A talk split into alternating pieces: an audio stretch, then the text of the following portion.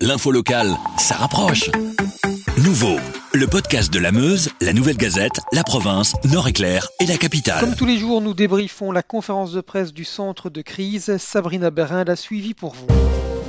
On parle aujourd'hui de 403 décès supplémentaires. Comment expliquer cette forte hausse? Alors en réalité, on a enregistré 162 décès supplémentaires ce lundi, mais à cela viennent s'ajouter 241 décès qui, eux, sont survenus en fait entre le 1er et le 4 avril dans des maisons de repos en Flandre. Alors on le sait, les, décès qui surviennent dans les maisons de repos prennent parfois un peu de temps à être euh, répertoriés.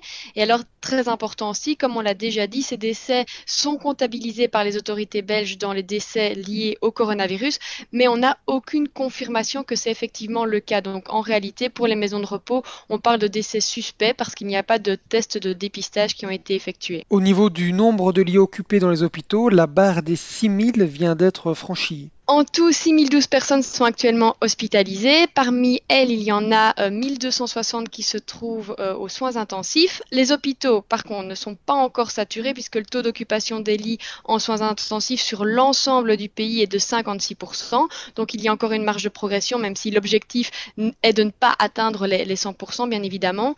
Et alors au niveau de l'assistance respiratoire, là, il y a 999 patients qui sont actuellement sous respirateur. La bonne nouvelle, c'est que le nombre de nouvelles personnes hospitalisées continue, lui, à diminuer. Oui, hier, il y a eu 314 euh, nouvelles admissions qui ont été enregistrées, alors que 171 euh, patients sont sortis de l'hôpital.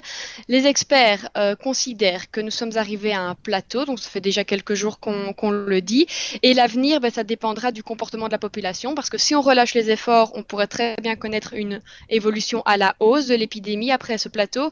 À l'inverse, si on poursuit, si on continue à respecter les règles du confinement, on s'attend à une baisse, mais là encore, il est très difficile de savoir quand est-ce que cette baisse aura lieu. Difficile donc de déjà donner une date pour le lancement du déconfinement. Tout à fait. Il faut aussi savoir que déconfinement ne veut pas dire un retour total de la liberté. D'ailleurs, la Belgique n'exclut pas l'idée de procéder à un tracking de la population, comme ça a été annoncé dans d'autres pays.